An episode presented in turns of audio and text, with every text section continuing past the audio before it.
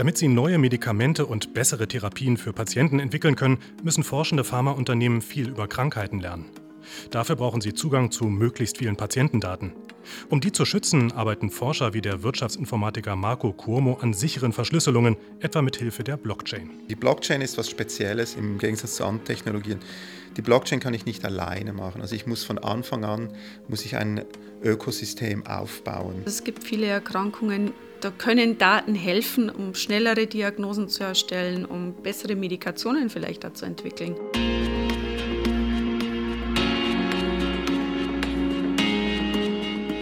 Die VFA Tonspur, ein Podcast des Verbands Forschender Pharmaunternehmen.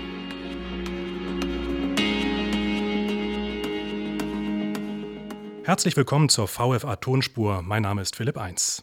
Wir sind heute in Basel auf dem Novartis Campo, auf dem Marco Cuomo zu digitaler Gesundheit forscht und er sitzt mir auch gleich gegenüber. Schönen guten Tag, Herr Cuomo. Guten Tag. Und auch mit dabei in der Gesprächsrunde heute ist äh, Birgit Bauer. Sie ist Patientenvertreterin und auch Gesundheitsexpertin. Und Sie sind heute früh angereist aus, ich glaube, München habe ich aufgeschnappt. Aus München, ja. Schön, dass Hallo. Sie da sind. Herzlich willkommen. Danke. Gemeinsam wollen wir heute diskutieren, wie Patientendaten ähm, für den medizinischen Fortschritt genutzt werden können und gleichzeitig auch Patientenrechte gesichert werden können. Das ist halt immer so dieses Spannungsverhältnis, über das wir heute auch sprechen wollen. Und Frau Bauer, mit Ihnen würde ich gleich äh, gern anfangen. Sie sind selbst an MS erkrankt, an multipler Sklerose. Und so eine Diagnose, das war doch sicherlich ein ziemlicher Schlag, wenn Sie sich da zurückerinnern. Erinnern Sie sich noch an den Tag, wie das war? Mm, ja, es war im, im Winter 2005. Ich war im Krankenhaus, ähm, nachdem ich ich war also erst bei meinem praktischen Arzt. Ich hatte so dieses typische Symptom einer Nervenentzündung am, am Sehnerv im Auge. Und der praktische Arzt, der kam so um die Ecke mit einer Bindehautentzündung. Das hat aber dann alles nicht so funktioniert, wie es funktionieren sollte. Ich habe dann zwei Augenärzte verschlissen und landete am Ende tatsächlich in der Neurologie im Krankenhaus. Und dort hat man mir dann so drei Tage durch die Mangel gedreht mit sämtlichen neurologischen Tests, die es so gibt. Also MRT ist nur das Einfachste. Dann gibt es Augentests, dann gibt es Nervenleitfähigkeit und, und derlei. Und am Ende des Tages teilte man mir also mit, dass ich MS habe. Und ich habe den Arzt da erstmal gar nicht verstanden. Ich habe den nur fröhlich angegrinst und gesagt, soll ich jetzt Tabletten nehmen und wann kann ich nach Hause? Er kam mit dem Fachnamen, der sehr kompliziert ist und er kam dann am Schluss so, Frau Bauer, Sie haben mich wahrscheinlich nicht verstanden. Sage ich, mm, nicht wirklich. Es tut mir leid, ich spreche nicht medizinisch, ich bin kein studierter Mediziner und äh, da meinte er, kennen Sie multiple Sklerose? Und dann war für mich der Fall klar. Und erstmal in dem Moment äh, dieses schwarze Loch, das sich dann auftut, indem man dann erstmal ganz gepflegt sitzt und erstmal schauen muss, was passiert als nächstes oder was kann als nächstes passieren. Und wenn man so eine Diagnose bekommt, dann möchte man natürlich zunächst mal einfach eine schnelle Heilung. Mhm. Und sind Sie aber nicht nur Patientin, Sie sind auch ähm, Gesundheitsexpertin für digitale Gesundheit. Mhm. Welche Hoffnung setzen Sie denn in die Möglichkeiten der Digitalisierung im Gesundheitswesen und auch insbesondere äh, auf die elektronische Patientenakte? Wie kann die Menschen wie Ihnen helfen?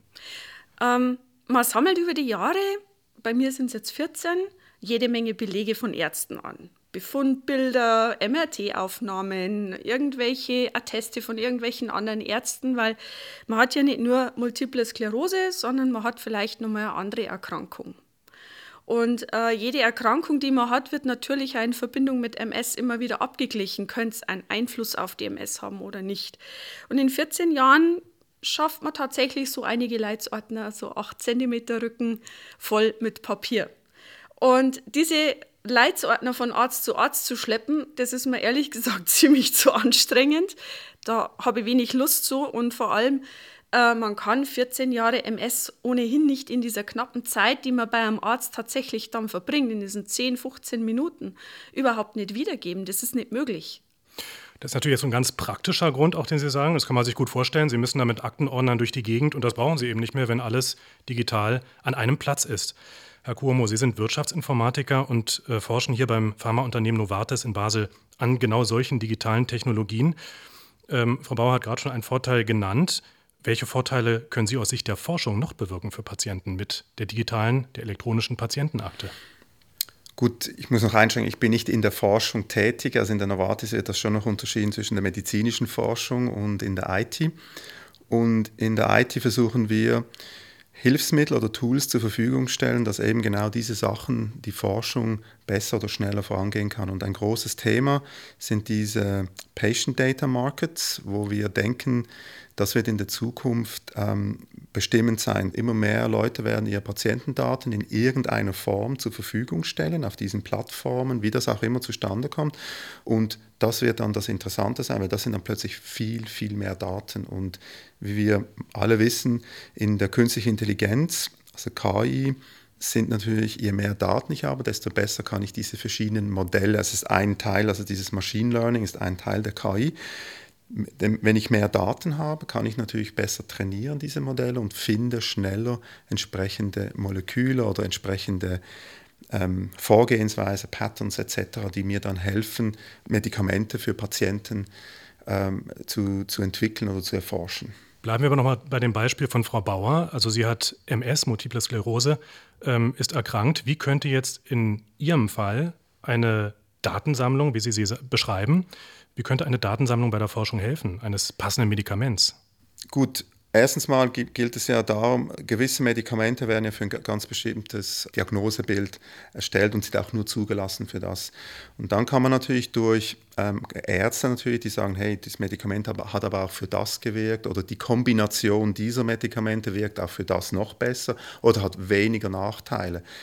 Ähm, wenn wir hier mehr Daten hätten oder viele Daten hätten von vielen MS-Patienten, dann könnte man natürlich schneller solche Patterns erkennen und dann auch sagen, hey, diese Kombination wirkt oder sogar die Dos es kann simple Sachen sein, Dosierung, Veränderung, Darreichungsform etc. könnte dann gefunden werden.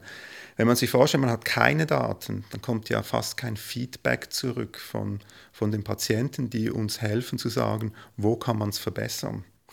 Und um mal bei dem Bild des Leitsordners zu bleiben, mit den ganzen Daten, die da ausgedruckt zwischen zwei Pappdeckeln stehen, das ist erstmal un, werden Unmengen von Leitsordnern, die man aneinander rein müsste und man kann sie nicht durchsuchen, nehme ich an. Das heißt, diese Digitalisierung von Daten macht erstmal eine, eine Durchsuchbarkeit auch. Möglich, also mal das oder? simple Finden der Daten, das die also suchen und finden.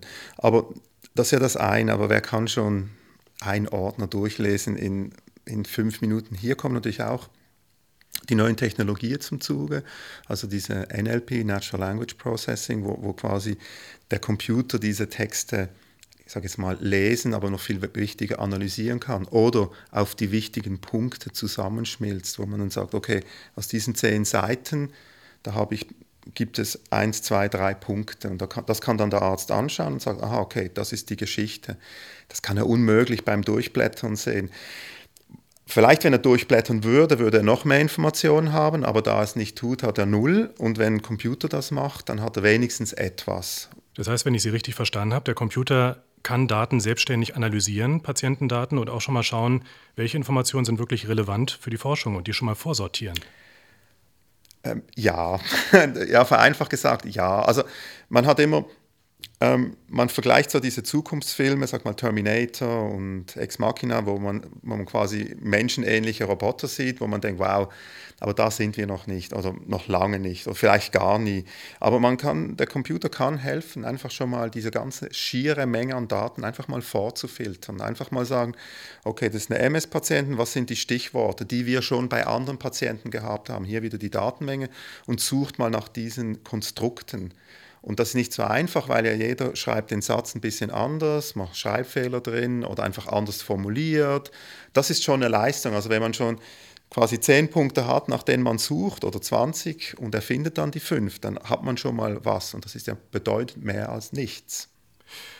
Um das zu machen, brauchen Sie aber erstmal überhaupt Daten und da kommen digitale Marktplätze ins Spiel, die Sie gerade genau. erwähnt hatten. Das kennt man so von Amazon und von, von eBay. Da kann ich dann handeln mit äh, Waren aller Art, auch mit digitalen Waren. ähm, aber wie geht das mit Patientendaten? Wie geht das in der digitalen Gesundheit? Ja, jetzt, ich rede mal einfach von mir. Wenn ich, Patienten zu, wenn ich Patientendaten, wenn ich meine Daten zur Verfügung stelle, dann möchte ich ja sagen können, wer darf mit diesen Daten was machen.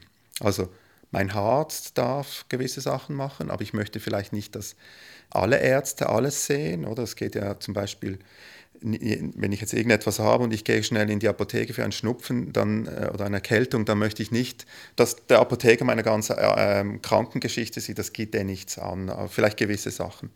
Und dann sage ich vielleicht auch, ich möchte gewissen Institutionen oder Firmen, wie, wie der Novartis oder allgemein Pharmafirmen, gewisse Daten zur Verfügung stellen, aber anonymisiert. Also in einer Art und Weise, dass möglichst wenig Rückschlüsse auf meine konkrete Person gemacht werden können. So, wenn ich jetzt diese Daten habe, dann gibt es noch das zweite Problem. Ich möchte auch sicherstellen, dass diese Daten keine Fälschungen sind. Mein Patientendaten sind ja die wertvollsten Daten. Das sieht man, wenn da Finanzdaten und so verkauft werden, sind die Patientendaten mit Abstand am teuersten in die einschlägigen Bereichen. So, und wie mache ich das jetzt mit digitalen Daten? Die muss ich ja irgendwie absichern. Also ich muss irgendwo sicherstellen, dass ich meinen Consent gebe, also mein Einverständnis gebe. Ich gebe es dieser Firma, aber nicht dieser Firma. Das muss irgendwo festgehalten werden, oder? Und hier ist zum Beispiel eine Technologie, die wir verwenden könnten, wäre Blockchain, also die Blockchain-Technik hier einzusetzen, die quasi sicherstellt, dass meine Daten nur zu, ähm, basierend auf meinem Consent, also ich sage, ähm, Firma A bekommt es, Firma B bekommt es nicht, aber nur diese Daten oder irgendetwas. Oder der Arzt darf das sehen, von dann bis dann. Frau Bauer, wenn Sie das so hören, Sie hatten ja gesagt, naja, die Patientendaten, die können natürlich zunächst mal sehr sinnvoll sein, wenn man die digital speichert. Dann müssen Sie mit Ihrem Anhaltsordner nicht rumrennen, sondern können ihn mal zu Hause lassen, ganz entspannt. Den lasse ich grundsätzlich zu Hause. Besser ist? ja, auf jeden Fall. Aber wenn Sie das so hören, hat das ja sicherlich auch eine gewisse Sensibilität, das Thema, denn Patientendaten sind sehr sensibel. Sie mhm. zeichnen persönliche Krankheitsgeschichten nach. Ähm, wie ist das aus Patientensicht? Sie sind ja selbst Patientenvertreterin. Die Daten, die hier produziert werden, das sind Patientendaten und dahinter stehen jede Menge Menschen mit persönlichen Bedürfnissen, mit Wünschen und äh, die geben ihre Daten raus. Und dafür würde ich, erst, würde ich vorschlagen, man macht einmal Registries, also Register für jede Erkrankung. Es gibt zum Beispiel die Bestrebungen von der europäischen MS-Plattform, für die ich auch mit ähm, ehrenamtlich tätig bin, wo man äh, MS Data Alliance baut. Also ein großes Register, um einfach mal festzustellen, wie viele Menschen mit MS gibt es überhaupt und welche Probleme sind die meisten oder welche Bedürfnisse sind da. Das kann eine Form sein. Ich bin auch der Meinung, dass Patienten in solchen Governance Bodies absolut mitreden müssen. Und zwar nicht nur immer Organisationen, sondern auch die Blogger, die die Ahnung haben, die Experten sind und die ähm, vielleicht jetzt nicht unbedingt einer großen Organisation angehören, die aber unheimlich viel wissen drüber und die eine Community im Rücken haben, die ganz klar Bedürfnisse formulieren kann. Und ich finde es ganz wichtig, dass sich jeder Stakeholder, ähm, auch die Industrie, die Ärzte, die die Forscher, Wissenschaftler alle an einen Tisch setzen und darüber bestimmen, wie man am besten damit umgeht. Weil, wie gesagt, es ist sehr sensibel, das Thema. Und viele Patienten haben einfach wirklich auch ein Problem damit, zu sagen, ich teile jetzt die Daten mit wem auch immer, weil sie Angst haben davor. Es ist vielleicht auch ein Stück weit ähm, fehlende Information, fehlendes Verständnis, also auch Erklärungen, die tatsächlich auch das auf einen, auf einen kleinen gemeinsamen Nenner runterbrechen. Und da sind wir eben beim großen Thema Sicherheit, mhm. Datenschutz, eben gerade in Verbindung mit der Patientenakte. Äh, Herr Cuomo, wie wichtig ist denn das Thema Datenschutz Ihnen auch, wenn Sie sich mit diesem gesamten Themenkomplex entwickeln? Denn die Bedenken sind ja eben doch groß von Patientenseite. Ja, also wie gesagt, ähm, in, in der, ich bin ja mehr jetzt von der Blockchain-Seite her, für uns ist das ein großes Thema, die ganzen Daten, also Data Privacy. Alle Systeme, die wir in der Novartis machen, im, im Generellen, die unterstehen der Data Privacy und müssen auch entsprechende Tests oder ähm, Compliance durchlaufen, um, um da anerkannt zu werden. Und da, das ist bei uns ein Riesenthema und wir verwenden hier viel, viel Zeit und auch Energie, dass, dass es immer den Datenschutz entspricht, also Data Privacy, wie wir es jetzt bei uns nennen intern. Und für uns, mein, man darf ja nicht vergessen, ähm, wir sind ja auch Menschen und Patienten und wir denken dann auch, ja, wenn ich jetzt der Patient wäre, wie würde ich darauf reagieren, oder? Und wir, wir sind da ganz, ganz extrem vorsichtig. Und die Technologie, die, die Sie anbieten, die Blockchain, ist ja schon öfters gefallen. Ähm, da arbeiten Sie an einem EU-Projekt, nämlich dem IMI, der Innovative Medicine Initiative. Da sind nicht nur Novartis mit involviert, sondern das sind insgesamt acht Pharmaunternehmen. Wie genau kann die Blockchain dafür Sicherheit sorgen? Hm. Also wir sind sogar gewachsen jetzt in den letzten zwei, drei Wochen. Wir sind jetzt insgesamt elf Pharmafirmen und 17 Public Partners, da sind Spitäler drin, da sind Universitäten drin, aber auch Startup-Companies. Und das ist ein ähm, gemeinschaftliches Projekt oder das unter dem Umbrella von IMI, das ähm, quasi die Vertreter der Pharmaindustrie und die Europäische Union versuchen da so Basistechnologien zu entwickeln. Natürlich mehrheitlich im medizinischen Bereich, aber es gibt jetzt immer mehr auch digitale Projekte. Und der Name dieses Projektes ist ähm, Blockchain Enabled Healthcare. Und das Projekt heißt jetzt Pharma Ledger und die Idee ist hier richtig eine Infrastruktur zu erstellen, wo die im Prinzip ja, Healthcare-Industrie, was da auch immer dazugehört, aber sicher die Patienten, die Spitäler, die Ärzte, ja, das Ganze, die Geschichte und auch die Pharmafirmen, dass wir da eine Infrastruktur, eine Plattform aufstellen, wo wir sicher sage jetzt mal, Values verschieben können, Assets. Das, Was meinen Sie damit? Das ist zum Beispiel, ähm, wir sind ja in der digitalen Welt und wenn jetzt zum Beispiel die Novartis ein Medikament produziert und das ähm, an die Apotheke verschickt, also wir verschicken es ja nicht an die Apotheke, sondern an unseren Großhändler, der Großhändler an den nächsten Zwischenhändler bis in die Apotheke, das sind das ja physische Produkte. Und irgendwie möchten wir diese ja als digitale Kopie irgendwo im, im in der digitalen Welt haben, sodass wir sie verfolgen und tracken können. Das digitale Twin, Digital Twin. Und zum Beispiel in der Supply Chain möchten wir ja sehen, ähm, da gibt es ja auch Medikamente, die müssen eine gewisse Kühlkette einhalten oder andere Sachen. Und da würden wir gerne das auch sehen, was passiert. Und hier wäre zum Beispiel der Blockchain eine ideale Technik, um ein physisches Produkt, quasi zu verfolgen, bis es beim Patienten ist und vielleicht sogar beim Patienten eingenommen wird, dass man das protokollieren kann. Und hier natürlich möchte der Patient ja nicht, dass die Pharmafirma weiß, ich bin ein Kunde. Also muss man das sicherstellen über die Blockchain, dass da das schön separiert wird und nicht passieren kann. Das heißt, auch da geht es ums Thema Datenschutz letztendlich. Also das ist ähm, ein Beispiel mit der, ja genau, und das Supply Chain ist nur ein Beispiel. Also wir, wir schauen die klinischen Studien an oder Clinical Trials und Health Data im, im Generellen. Weil am Schluss, wenn ich es jetzt ganz böse sage, ist die Blockchain nichts anderes als ein General Ledger, ein Buchhaltungsbuch und das einfach genau alle Ereignisse festhält. Und das ist es eigentlich. Jetzt kann ein Ereignis alles Mögliche sein und bei jedem Ereignis habe ich irgendein Value dabei, ein Asset. Das kann eine Pille sein, das kann, dass ein Patient das Medikament schluckt, das kann ein Consent sein, dass ein Patient sagt, so, ich gebe diesem Arzt diese, diese Rechte etc., meine Daten, äh, diese Rechte, die Daten zu lesen. Oder? Das ist die Blockchain. Nun kenne ich die Blockchain oder viele Hörerinnen und Hörer wahrscheinlich aus einem ganz anderen Zusammenhang, ja. nämlich aus äh, Kryptowährungen, von Kryptowährungen her. Also äh, Bitcoin ist eine berühmte Kryptowährung, die auch mit der Blockchain-Technologie arbeitet. Das bringe ich jetzt womöglich gar nicht zusammen mit dem Gesundheitswesen. Also ja. wie können Sie dafür Datenschutz sorgen? Ja, genau. Also das sind zwei Sachen. Einmal, die Cryptocurrency ist eine spezialisierte Anwendung der Blockchain und ist eigentlich aber schon, zeigt schon, was es eigentlich macht, die Blockchain, nämlich ist ein Kontobuch führen. Also ich führe ein, anstelle dass es die Bank einzeln führt, führt halt das Bitcoin-Netzwerk für alle Kunden sozusagen ein großes Kontobuch, wo ich jede Transaktion sehen kann. Und im Enterprise, also in, in der Geschäftswelt, wollen wir diese Blockchain-Technik verwenden, um einfach ähnliche Sachen zu machen. Wir würden gerne ähm, alles, was von Wert ist, Value, ein Asset ist, verfolgen können und, und auch ähm, bestimmen können, wer was damit machen kann. Wie bei einer Bank. Jemand darf das Geld abheben und jemand überweisen. Dafür muss aber Geld vorhanden sein. Und so ähnlich, sage ich jetzt mal, in der medizinisch, im medizinischen Bereich. Nun ist das ein europäisches Forschungsnetzwerk, da sind viele Partner mit dabei. Frau Bauer, Sie sind auch EU-weit aktiv als Patientenvertreterin. Wie ist Ihre europäische Perspektive auf so ein Forschungsprojekt? Was kann das letztendlich äh, auch für die Patienten nutzen?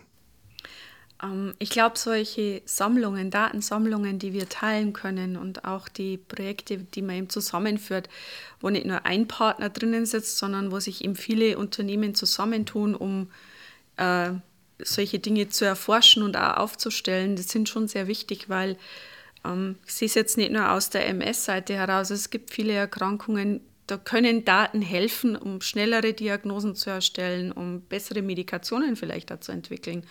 Und ich glaube, da sind solche Projekte absolut gut platziert und man kann damit mit Sicherheit auch Menschen mit Erkrankungen einfach besser helfen oder ihnen vielleicht eine Lebensqualität erhöhen oder das Leben erleichtern. Und um das geht es ja eigentlich. Also wenn man sich das anschaut, Menschen, die mit einer Erkrankung leben, die haben tagtäglich irgendwas zu tun mit dem Ding, egal ob es Krebs, MS oder irgendwas anderes ist. Und das Problem ist, man ist ständig irgendwie am, am Rotieren und, und am Schauen, was kann ich noch machen oder wie kann man mir nur helfen. Und das Problem ist aber, dass es sehr zeitaufwendig ist. Und wie ich vorhin schon gesagt habe, am Arzt das zu erklären, die Zeit haben wir nicht und die Möglichkeiten haben wir nicht. Und äh, wenn dahinter eine Datensammlung steht und der Computer das schon mal vorauswerten kann, glaube ich schon, dass man mit solchen Projekten auch relativ bessere äh, und schneller Ergebnisse bekommt, die, die tatsächlich auch helfen, ein Leben zu verbessern oder äh, Beschwerden zu erleichtern. Das heißt, wenn Sie jetzt so auf der einen Seite den Nutzen für die Patienten sehen und auf der anderen Seite vielleicht die Gefahren beim Thema Datenschutz, würden Sie sagen, Sie fühlen sich da bei den Konzepten von Herrn Gurmo ausreichend geschützt und der Nutzen ist groß genug? Solange, mit, äh, solange wir Patienten mitreden dürfen, schon. Also, es gibt diesen Hashtag in, in, äh, im, im Netz, äh, auf Twitter kann man den sehr stark verfolgen, der heißt Patients Involved. Und ich glaube einfach, wir müssen zusammenkommen. Wir müssen, so wie hier jetzt an einem Tisch sitzen und uns austauschen. Was will die Novartis jetzt zum Beispiel, was wollen wir als Patienten? Also ich glaube, wir müssen da die Brücken zueinander bauen und gemeinsam was tun. Äh, wir haben lange in diesem ganzen Silo-Denken gelebt. Also die pharmazeutische Industrie hat halt ihr Silo gehabt, die Patienten haben ein Silo gehabt, ähm, die Krankenkassen, die wer auch immer, es waren immer so diese Silos und man hat so im eigenen Süppchen gekocht und ich glaube, wir müssen da, das, das muss man noch viel mehr aufbrechen. Es tut ja sehr viel in den letzten Jahren, gerade in dieser Richtung. Es gibt immer mehr Patient Councils und ähm, ich glaube, dass, dass wir dass alle beteiligten Parteien langsam verstanden haben, dass wir miteinander ins Gespräch gehen müssen. Gerade wenn es um Digitalisierung geht, da muss eine Regierung mit ins Boot. Da muss, da muss eine Kasse mit ins Boot, da müssen auch die Ärzte mit, weil sonst findet man nur wieder so einseitige Lösungen. Und dann ist das Thema Datenschutz auch immer eins, das immer wieder aufpoppen wird, weil die Patienten dann sich vielleicht zurückgespielt fühlen, das nächste Mal fühlt sich der Arzt nicht so wirklich berücksichtigt. Ich glaube einfach, da muss man wirklich gemeinsam dran arbeiten. Das ist, das ist für mich der, der Nenner. Wir wollen ja eigentlich alle einen, ja, ein Ding. Wir wollen diese Daten haben, um etwas zu erleichtern. Bei diesem ganzen Thema der Sicherheit, der ja doch sehr hoch wiegt, könnte man natürlich aber auch die Frage umdrehen und könnte sagen, ist es überhaupt ethisch vertretbar, diese Daten nicht zu nutzen, wenn es die Chance gäbe, damit Menschenleben zu retten, Krankheiten zu heilen? Ähm, Wie sehen Sie das? Ich war vor zwei Wochen, glaube ich, war es in Brüssel ähm, zum Projekt Data Saves Lives. Data Saves Lives ist, hat zum Zweck, ähm, Daten verständlich zu machen für Menschen mit Erkrankungen und für die Öffentlichkeit. Ich bin einer der internationalen Editoren, die diese ganzen wissenschaftlichen Texte immer so nicht gegenlesen und bemeckeln dürfen, wenn irgendwas nicht stimmt. Und da ging es auch drum. Und da war jemand und der hat ganz klar gesagt, und ich zitiere die Dame jetzt mal ohne Namen zu nennen, aber die hat ganz klar gesagt, es ist so dumm, Daten nicht zu teilen. Es gibt zu viele Erkrankungen, die bis heute schlichtweg schlecht behandelt werden, weil wir die exakten Details davon nicht kennen. Und dieser Satz, der hat sich bei mir so eingegraben, besonders der erste Teil. Na, es ist dumm, Daten nicht zu teilen, weil ich sehe das ähnlich. Und gehen wir mal raus aus diesen ganzen populären Erkrankungen, die wir sehr gut kennen. Es gibt so viele seltene Erkrankungen, also ich glaube momentan über 7000 oder so, von denen wir ganz viel nicht kennen. Wenn wir hier jetzt die Daten hätten, dann könnten wir Menschen mit seltenen Erkrankungen vielleicht irgendwann besser helfen. Aber dafür brauchen wir die Daten und die müssen wir auswerten können. Das heißt, Datenteilen ja, aber eben mit in Rücksprache mit den Patienten. Ja. Herr Como, wären Sie damit auch einverstanden? Ja, natürlich. Also ich möchte noch mal was sagen. Ähm, die Blockchain ist was Spezielles im Gegensatz zu anderen Technologien. Die Blockchain kann ich nicht alleine machen. Also ich muss von Anfang an muss ich ein Ökosystem aufbauen.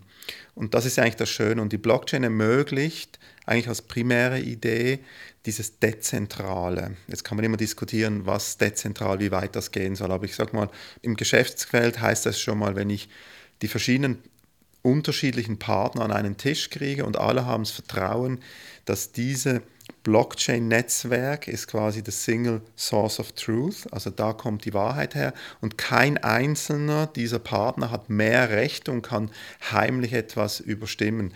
Jetzt im medizinischen, also im, Healthcare, da möchte ich eben sicherstellen, wenn ich mein Consent gegeben habe für die Daten, dann wird da nicht irgendeine höhere Macht sagen, ja, ja, das überschreiben wir jetzt mal schnell und dann gibt es das morgen nicht mehr. Sondern ich muss die Sicherheit haben, dass das, was ich heute sehe, auch morgen drin ist und dass alle Partner genau das Gleiche sehen und nicht der eine sieht es ein bisschen anders, weil ich eine halt der Zentrale oben drüber kann quasi die Daten in diese Richtung so verändern und die andere Richtung, also zum Patienten ein bisschen so und so, das geht da nicht. Und klar muss man zuerst auch Vertrauen schaffen in diese Plattform, aber die Technik ist da. Bitcoin beweist, dass es in Extremis funktioniert. Die Technik ist da und jetzt müssen wir diese Ökosysteme aufbauen. Und das braucht Zeit. Und dieses, dieses eine IMI-Projekt ist mal ein Schritt dazu. Und da wird noch viel mehr kommen. Und ich bin überzeugt, sobald Win-Win-Situationen entstehen, dass alle davon profitieren, dann, dann wird das wachsen. Also da wird das schnell wachsen. Und ich sehe, ich sehe, dass alle profitieren können. Aber es braucht Zeit, sagten Sie gerade. Das ist meine letzte Frage an Sie beide. Wenn wir diese Diskussion in zehn Jahren nochmal führen, worüber sprechen wir dann? Gibt es dann eine elektronische Patientenakte in der Schweiz, in Europa? Ähm, mit der Bitcoin-Technologie oder was meinen Sie? Blockchain, also mit, dem, mit der, Bitcoin, Blockchain. mit der Blockchain-Technologie, ja. Also klar, ich, ich mache es seit zwei Jahren praktisch ähm, voll, also vollamtlich Blockchain und ich denke, Blockchain hat das Potenzial, die Prozesse eins zu automatisieren, neue Geschäftsmodelle zu bringen, also genau diese Patientendaten auszutauschen. Und ich glaube, es kann noch viel mehr. Also wenn man diese Dezentralität anschaut, also was das genau bedeutet, was das auslösen kann, ich glaube, das kann, kann wirklich die Gesellschaftsstrukturen ändern. Frau Bauer, werden die Patienten das Vertrauen in den nächsten Jahren haben? Gute Frage. Ich würde mal sagen, wir müssen ja das Vertrauen schaffen und wir müssen schlichtweg erklären, was ist Blockchain. Wir müssen es ja, ganz ja. einfach runterbrechen, damit wirklich jeder versteht, was Blockchain ist. Ähm, ich glaube, das ist momentan so eine ganz eine große Lücke im System, die wir haben. Es erklärt keiner, was eigentlich passiert. Und äh, deswegen, also ich würde mir eine elektronische Patientenakte wünschen. Ich meckert da ja schon seit fünf Jahren in Vorträgen und in Advisory Boards ähm, europaweit Land auf, Land ab drüber, weil ich sie nicht habe. Und ich finde es ganz furchtbar. Ich hätte auch gerne ein E-Rezept und ich hätte gern Telemedizin. Haben wir alles nicht. Und es wäre wär alles so, so von Vorteil. Es wäre zeitsparend und lebensqualitätsfördernd. Ähm, aber ich glaube wirklich, wir müssen mehr Vertrauen schaffen. Wir müssen dafür sorgen, dass die Menschen verstehen, was steckt dahinter. Ganz einfach. Und solange das keiner so richtig macht, in einem transparenten, verständnisvollen Weise das mal aufzudröseln, solange wird es immer welche geben, die sie nicht überzeugen lassen. Ich meine, es, es gibt immer welche, die kann man gar nicht überzeugen. Das ist so. Aber es gibt auch welche, die einfach Menschen, die brauchen das vernünftige Argument, um es zu verstehen. Die müssen es verstehen und dann kann man sie ja überzeugen. Und ich glaube, daran haben wir momentan noch ganz, ganz viel Arbeit zu verrichten. Und was dahinter steht, wie die elektronische Patientenakte funktioniert, wie sie helfen könnte und wie sie sich mit Hilfe der Blockchain vielleicht auch organisieren lässt, das haben wir versucht heute so ein bisschen aufzuschlüsseln und zu diskutieren. Ich danke Ihnen beiden, dass Sie mit dabei waren. Ich danke Ihnen, Frau Bauer. Danke Herr Como, vielen Dank für das Gespräch. Danke. Und ich sage vielen Dank auch fürs Zuhören an die Hörerinnen und Hörer und bis bald. Ich bin Philipp Eins.